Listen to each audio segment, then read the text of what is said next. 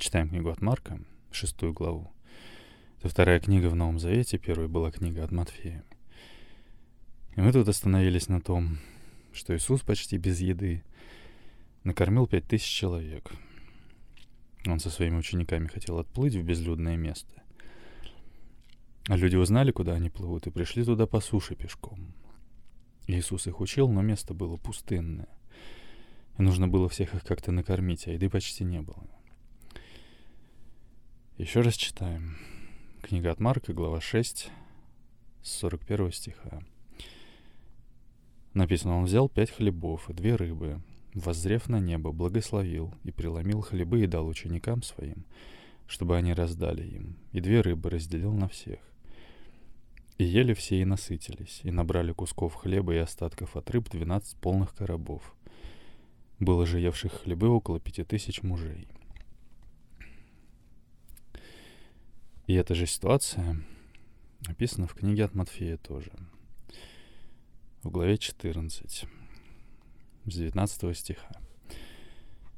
Написано, «И велел народу возлечь на траву, и, взяв пять хлебов и две рыбы, воззрел на небо, благословил, и, преломив, дал хлебы ученикам, а ученики народу. И ели все и насытились, и набрали оставшихся кусков двенадцать коробов полных. А евших было около пяти тысяч человек, кроме женщин и детей. Про короба мы прочли в комментариях Лопухина, что, возможно, это были плетеные коробочки для хранения святой или кошерной пищи которыми иудеи пользовались во время путешествий. Но в целом мы больше пытались понять про то, как такое возможно.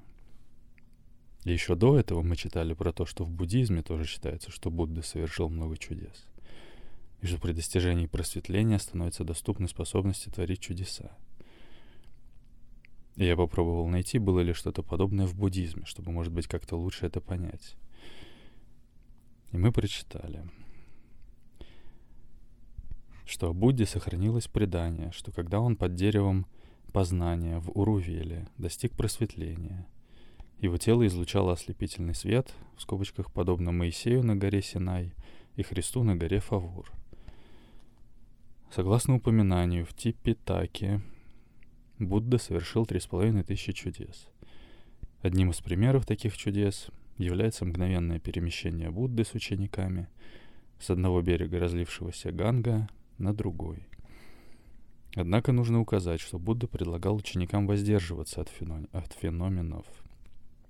Сам он, встречаясь с больными, которые интересовались его учением, обычно не пытался исцелить тело, считая своей миссией освобождение человека от, в кавычках, колеса бесконечных заблуждений и желаний, которые являются настоящей причиной духовных и физических страданий и болезней.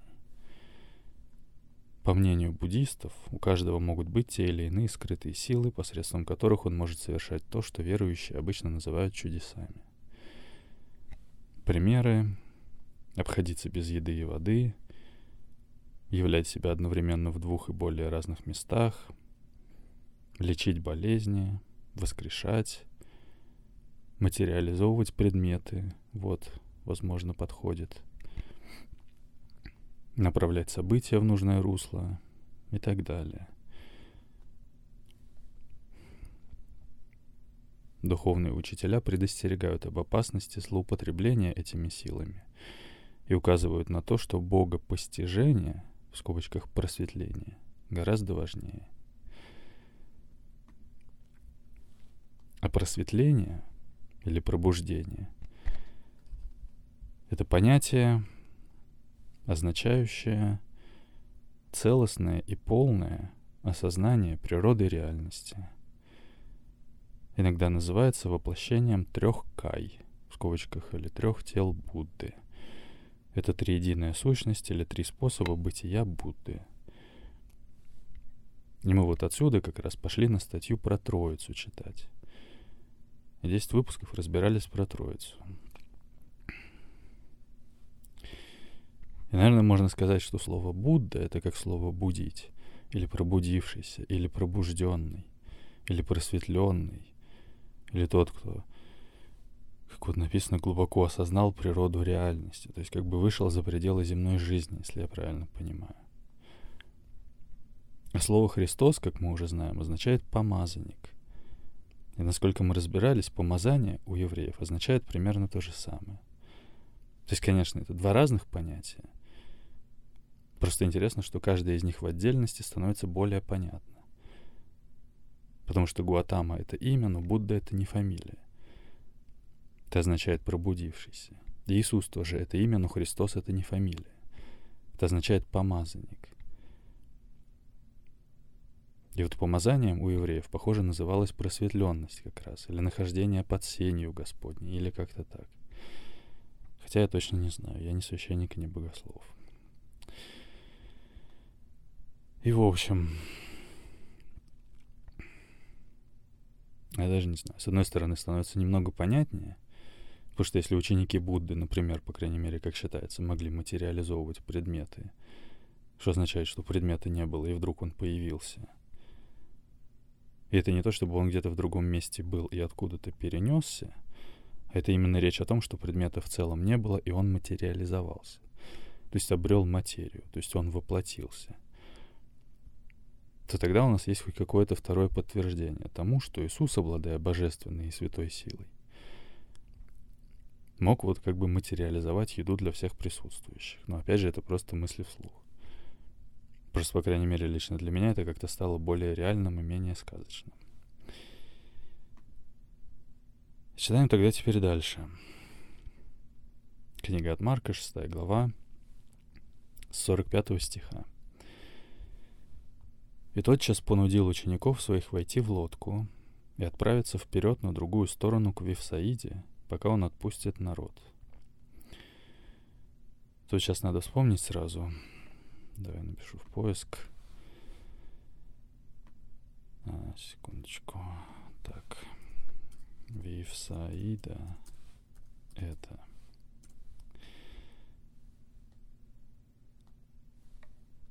Вивсаида. От иврита дом рыбной ловли. Город расположен к востоку от реки Иордан, на северо-западе от Галилейского озера, около городов Капернаум и Харазин. Согласно евангельскому рассказу, Вифсаида Галилейская была родиной апостолов Андрея и Петра и Филиппа. Интересно. Если напомню, что когда Иисус жил, Израиль находился под властью Римской империи, или, если сказать точнее, сначала древнее Израильское царство было разделено на Израиль и на Иудею, и потом осталось только Иудейское царство. А потом, когда Иисус жил, то уже не было как такового иудейского царства, а просто области этого царства являлись провинциями Римской империи, если очень кратко. Иисус, например, жил в области, которая называлась Галилея, в городе, который назывался Капернаум, если кратко. Это был город на берегу Галилейского моря, хотя формально это озеро, но оно большое, как море. И соседние к Капернауму города — это вот как раз Харазин и Вифсаида — Правда, вот написано еще тоже, что так как река Иордан является восточной границей Галилеи, Вифсаида находится не в Галилее, а в Итурее.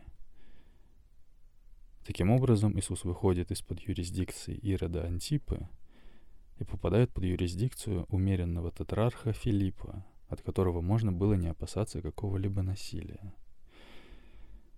Можем посмотреть. Напишу в поиск. Ирод Филипп. Это.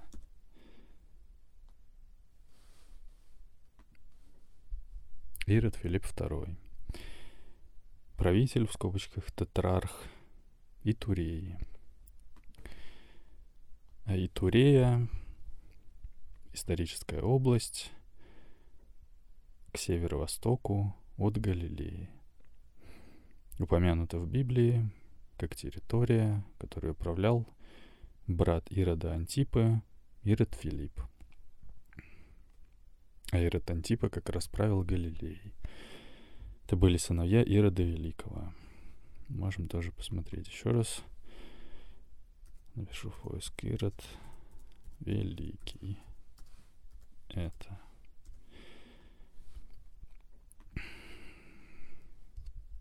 Ирод Первый Великий.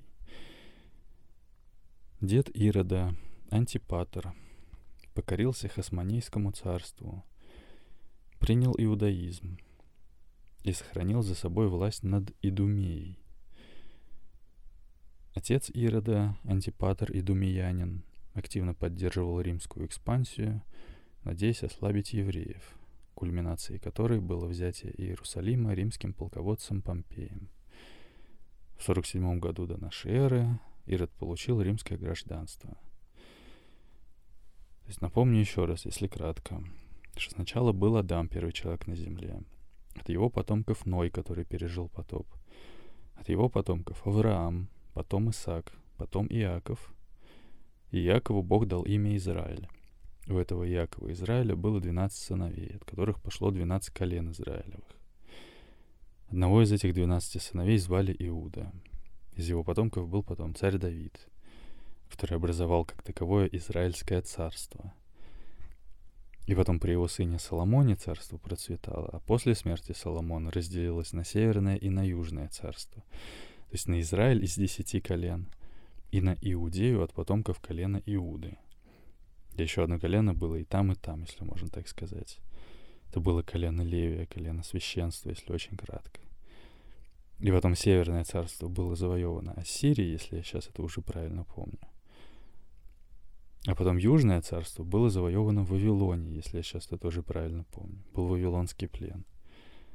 Но потом Вавилонию захватила Персия, которая сама была в то время завоевана Александром Македонским, который был из Греции. Иудея стала относиться к области, которой управлял полководец Александра Македонского. То ли Селевк, то ли Птолемей, я сейчас точно не помню. Но вот где-то там в это время среди иудеев поднялось восстание под предводительством священника по имени Матафия Хасманей. И он в итоге, его сыновья, насколько я сейчас это помню и своими словами, отвоевали независимость и даже сформировали так называемое Хасманейское царство. И потом уже, насколько я помню, там тоже дети каких-то царей вступили в конфликт, и в этот конфликт вмешался римский полководец Помпей. И он присоединил это царство к составу Римской империи, если кратко. И вот тут написано, еще раз, что дед Ирода, Антипатор, покорился Хасмонейскому царству, принял иудаизм и сохранил за собой власть над Идумеей. А Идумея тоже, если кратко. Это вот мы сказали, что был Авраам, потом Исаак, потом Иаков Израиль. Но другой сын Исаака, то есть брат Иакова Израиля, это был Исав или Эдом. От него пошли эдомитяне и идомитяне жили в области Идумея, которая потом граничила с Иудеей. Просто суть в том, что Яков, Израиль со своими сыновьями, поселился потом в Египте, а Исав не переселился в Египет. И когда евреи выходили из Египта под предводительством Моисея, то эдомитяне уже не пускали их пройти через свои земли и так далее, потому что они все время враждовали, если кратко. И потом Идумею покорил царь Давид как раз, когда он образовал Израильское царство. И потом там, я уже точно не помню, как именно, то ли под властью Персии, то ли, скорее всего, когда был Вавилонский плен, в общем, при каких-то переворотах, Идумея отделилась опять. Но потом вот, когда Хасмонеи образовали царство, то, как мы вот читаем еще раз, Дед Ирода Антипатор покорился Хасмонейскому царству, принял иудаизм и сохранил за собой власть над Идумеей. Отец Ирода, Антипатр Идумеянин, активно поддерживал римскую экспансию, то есть распространение римского влияния, надеясь ослабить евреев, кульминацией которой было взятие Иерусалима римским полководцем Помпеем в 63 году до нашей эры. Все так Израиль оказался под властью Рима, если кратко. Написано в 47 году до нашей эры. Ирод получил римское гражданство. В итоге он стал царем Иудеи и основал династию Иродиадов. Можно тут тоже посмотреть. Иродиады. Царская династия, правившая под покровительством Рима в Иудее или на части ее территории. Родоначальником династии Иродиадов был Ирод I Великий, сын Антипатра II, старшего в 47 году до нашей эры прокуратором Иудеи. В 37 году до нашей эры Ирод получил от римлян царский титул. По меньшей мере 11 членов династии упоминаются в Новом Завете. И после его смерти областями правили его сыновья. Но тут написано еще, что при правлении Ирода Великого Иудея усилилась и значительно расширила свои границы. Это стало внушать римлянам опасения — и после смерти Ирода римский император Август разделил, разделил страну между тремя его сыновьями. Ироду Архилаю достался центральный район, собственно, Иудея, Идумея и Самария. Ирод Антипа получил Галилею и Пирею, а Ирод Филипп — Трахонею, Батанею и Авранитиду. Не знаю точно, почему тут не указано и Турея. Что-то еще есть. Посмотрим.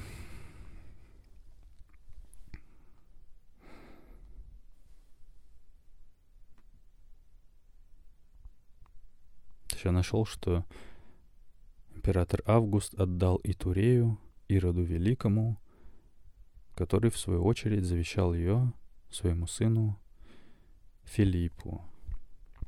Ну хорошо.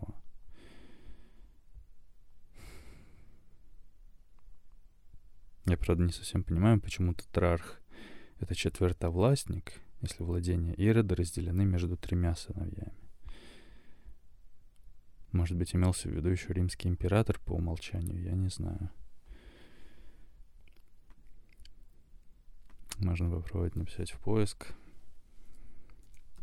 Четвертовластник Ирод. Кто четвертый.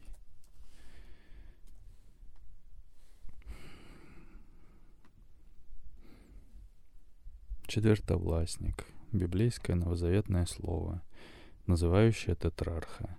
В скобочках тетра равно 4. И отсылка на книгу от Луки в Новом Завете. Глава 3, стихи 1 и 2 в пятнадцатый же год правления Тиверия Кесаря, уточнено в скобочках, что это 28 год нашей эры, когда Понтий Пилат начальствовал в Иудее, Ирод, в смысле Антипа, был четвертовластником в Галилее, Филипп, брат его, четвертовластником в Итурее и Трахоницкой области – Алисаний, четвертовластником в Авелинее, при первосвященниках Анне и Каиафе, был глагол Божий к Иоанну, сыну Захарии, в пустыне. Книга от Луки, глава 3, стихи 1 и 2. Интересно.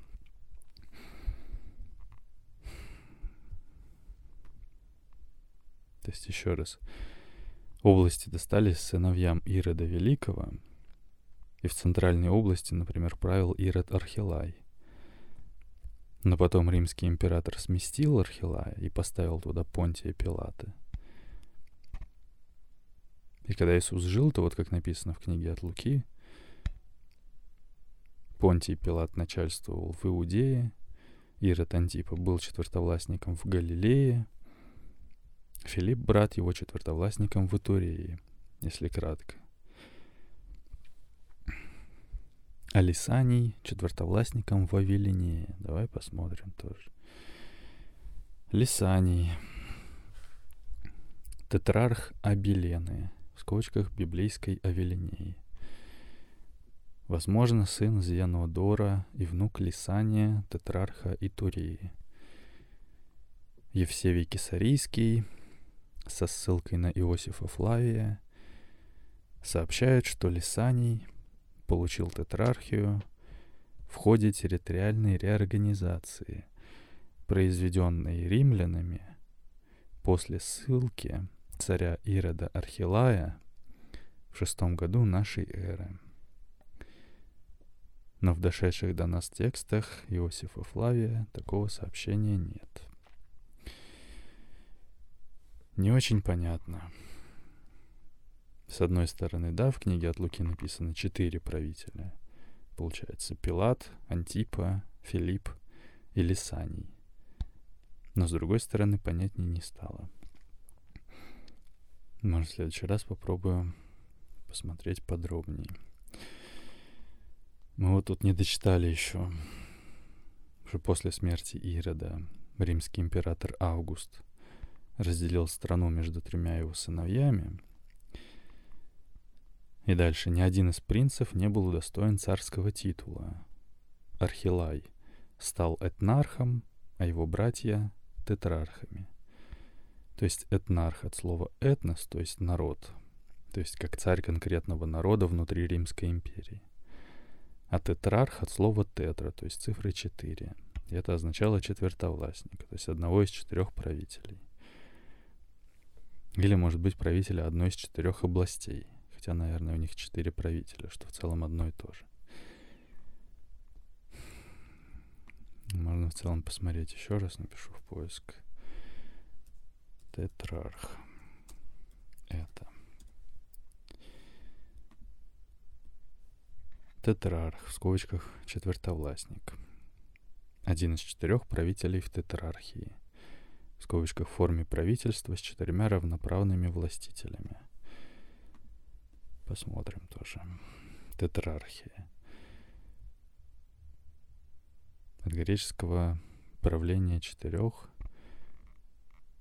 четвертовластие. Название политического режима, при котором верховная власть разделена между, четыря, между четырьмя людьми, в скобочках тетрархами, четвертовластниками. Как правило, тетрархией называется система управления Римской империей, введенная императором Диоклетианом в 293 году нашей эры и продолжавшаяся до 313 года. Ее введением был разрешен кризис Римской империи третьего века. Интересно. То есть где-то в 300-х годах уже нашей эры сама Римская империя так управлялась тоже, если я правильно понимаю. Написано дальше. В 285 году император Диоклетиан назначил военачальника Максимиана младшим соправителем, в скобочках Цезарем, а в 286 году Августом. Давай посмотрим. Цезарь или Кесарь. Один из титулов правителей Римской империи. Произошел от титула рода Юлиев. Каезар, то есть Кесарь или Цезарь, носителем которого был Гай Юлий Цезарь. Юлий Цезарь был убит в 44 году до нашей эры. Его наследник, внучатый племянник Гай Октавий Фурин, по завещанию получил и имя диктатора После своей победы в гражданской войне и установления режима принципата он именовался как Гай Юлий Цезарь Октавиан Август. Две части этого имени, Цезарь и Август, впоследствии включались в официальные имена всех римских императоров, со временем превратившись в титулы. То есть, видимо, тот император Август — который разделил Иудею между сыновьями Ирода, это был вот император Гай Юлий Цезарь Октавиан Август как раз.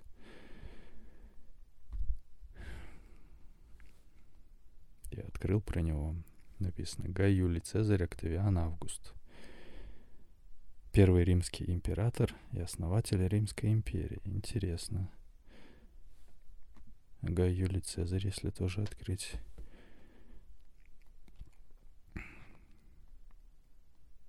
Гай Юлий Цезарь, происходивший из древней патрицианской семьи, посмотрим сразу. Патриций от латинского патрициус, от патер – отец. В Древнем Риме лицо, которое принадлежало к исконным римским родам, составлявшим правящий класс и державшими, державшим в своих руках общественные земли. Их полная противоположность – плебеи, от латинского «плебс» – толпа простонародья. Еще раз, происходивший из древней патрицианской семьи, Цезарь последовательно добивался всех римских должностей – сделал себе имя на борьбе с консервативными сенаторами.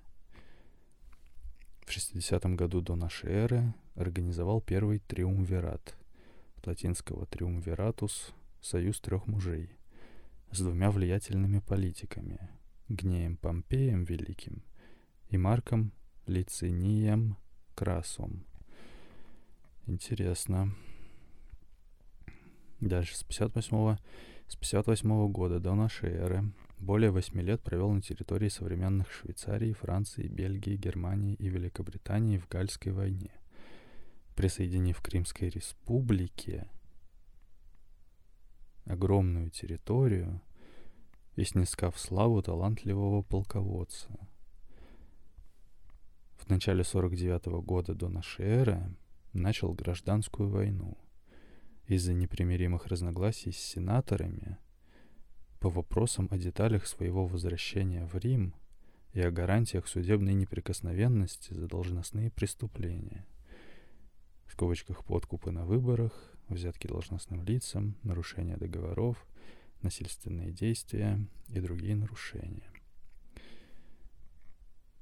За четыре года сторонники Сената были разбиты Цезарем Добившись полной победы над противниками, он сконцентрировал в своих руках власть консула и чрезвычайные полномочия диктатора, в скобочках в конце концов, в виде пожизненной должности.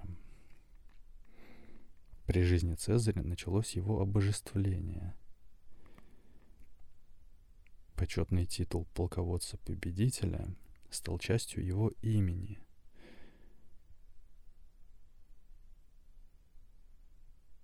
Однако он отказывался от власти древних римских царей. После убийства Цезаря группой сенаторов во главе с Марком Юлием Брутом внучатый племянник Цезаря, Гай Октавий, принял его имя и получил большую часть наследств или большую часть наследства по завещанию, став впоследствии первым императором. Интересно. То есть получается, что Цезарь это, видимо, был титул полководца-победителя или даже царя в Древнем Риме, еще до Римской империи, как я понимаю.